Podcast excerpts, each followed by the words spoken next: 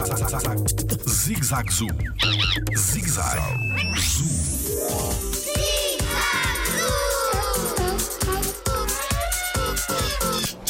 Os hipopótamos conseguem respirar debaixo d'água?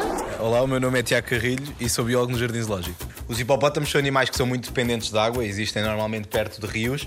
Eh, o que normalmente acontece é que as pessoas ficam com uma ideia que eles conseguem respirar dentro de água porque passam muito tempo, de facto, eh, no interior do rio.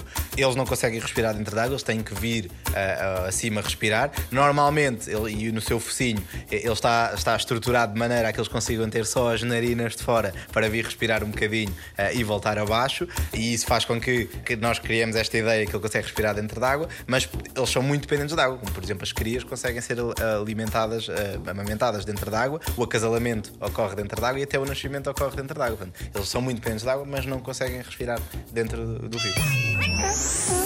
Jardim Zoológico pela proteção da vida animal.